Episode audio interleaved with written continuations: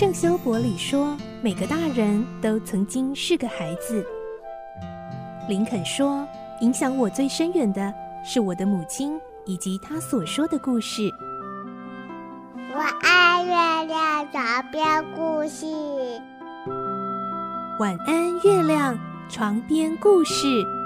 小青姐姐邀请每一位大孩子、小孩子一起听故事，不管多忙，也要和你一起听故事。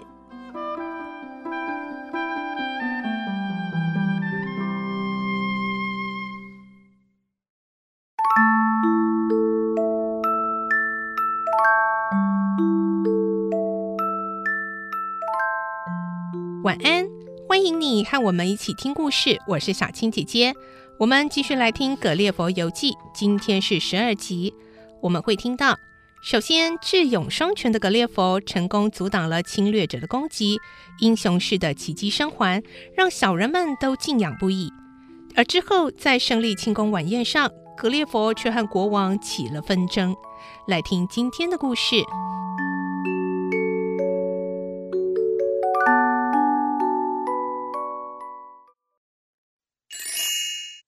葛列佛游记》十二集：决裂的晚宴。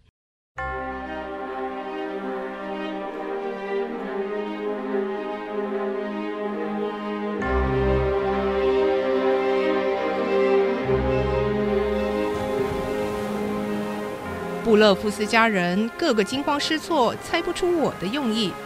原来他们以为我想让兵舰随波逐流，互相碰撞翻覆。当他们看见舰队一起动了起来，跟着我拉的绳索向利利浦前行时，所有人立刻放声大喊，悲痛欲绝地哭叫起来。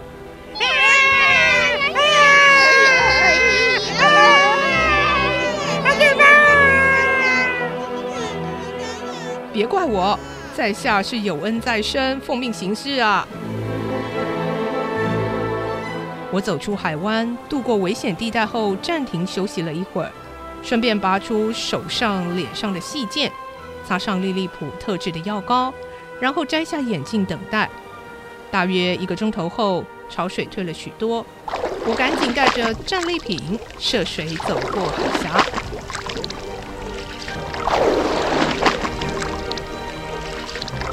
利利普皇帝和全朝文武官员都站在岸边。屏息静待我这一次伟大冒险的结束。嗯，是巨人山，巨人山出现了！对，他回来了，巨人山来了。当我来到海峡中间，海水到达我的颈部，偶尔甚至淹过头顶。我在海中载浮载沉。哎，巨人山不见了！巨人山死了吗？死了。瑞智沙后来告诉我，当他们看到船只排成整齐的半月形向前推进，却看不到我的身影时，皇帝还以为我溺死了。满朝文武官员不禁忧伤地摇头，而敌人的舰队朝着他们直直过来，让他们内心的恐惧油然而生。好在不久后，他们发现了我的身影，于是又开心的欢呼起来。巨人山活着，巨人山活着，胜利了！胜利了！胜利了！胜利了！耶！我越往前迈进，海水就越浅。没多久，我已经靠在岸边，可以听见说话声了。巨人山，巨人山。伟大勇敢的巨人山！巨人山！巨人山！利利浦臣民的欢呼声音直上云霄，我激动地举起手，握着绑在剑上的绳子，高声呼喊：“利利普英明的君王万岁！万岁！利利浦万岁！陛下万岁！”万岁！臣民跟着高喊，皇帝喜滋滋的迎接我上岸，说了很多恭维致谢的好话，接着大声宣布：智勇双全的巨人山我要封你为纳达克。瑞智莎赶紧提醒我：“这是我国最尊贵的爵号啊！你赶快向陛下谢恩。”我连忙单膝下跪说：“哎，感谢陛下授我纳达克的封号。”利利浦的人民快乐地跳着，大声呼喊：“巨人山纳达克！巨人山纳达克！巨人山纳达克！巨人山纳达克！巨人山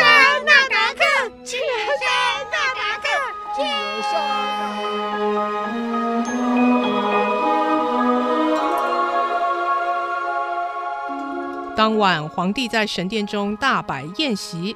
和我一同共进庆功盛宴，同桌的还有各位高级将领。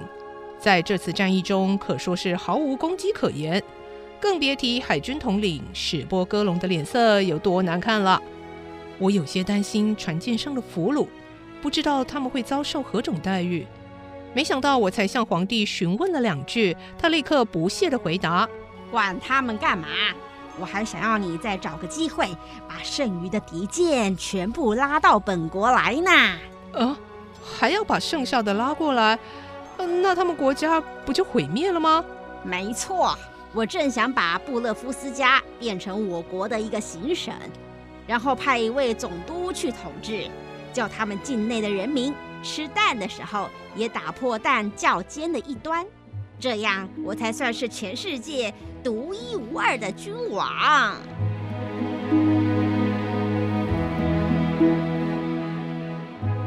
我的胃口从来没有这么差过。放下刀叉后，半晌说不出话来。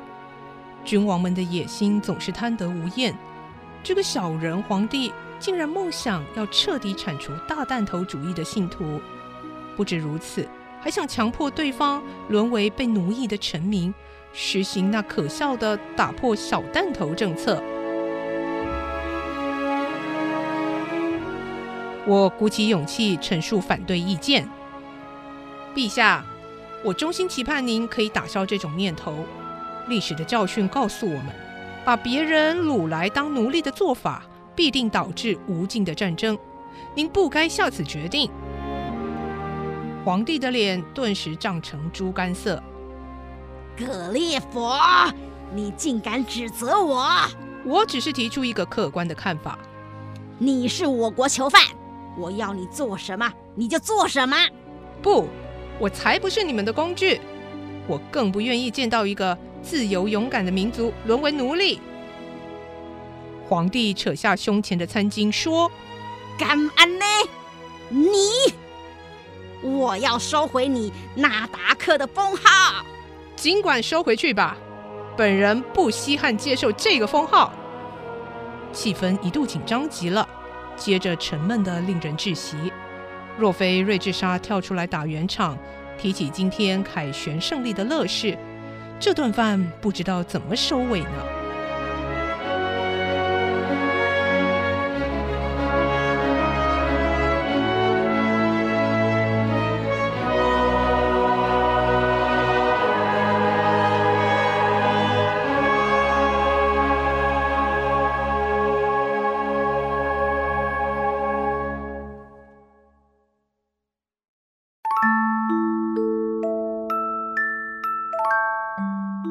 今天的故事就先听到这里了，下个星期再继续来听《葛列佛游记》。